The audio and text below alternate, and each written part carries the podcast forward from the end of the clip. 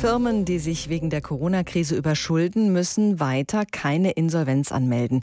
Die gelockerten Regeln, die zunächst bis Ende September gelten sollten, sollen verlängert werden bis zum Ende des Jahres. Das wird aller Voraussicht nach der Bundestag heute so entscheiden. HR Info. Kommentar. Von Claudia Werle.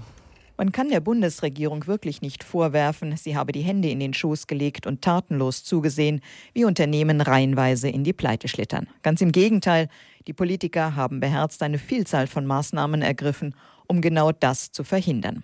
Das Kurzarbeitergeld wurde beispielsweise verlängert und die Insolvenzantragspflicht vorübergehend außer Kraft gesetzt. Anders formuliert, Firmen müssen seit März nicht mehr melden, wenn sie pleite sind.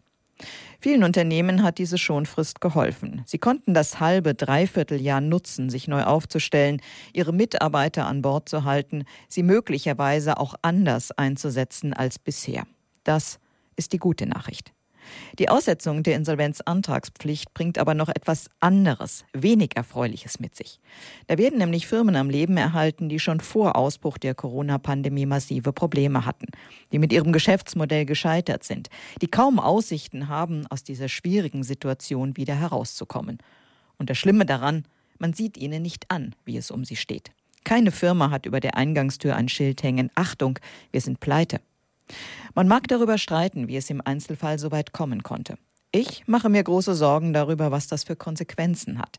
Denn da werden Verträge abgeschlossen, ohne dass sichergestellt werden kann, dass die bestellten Waren später auch geliefert werden.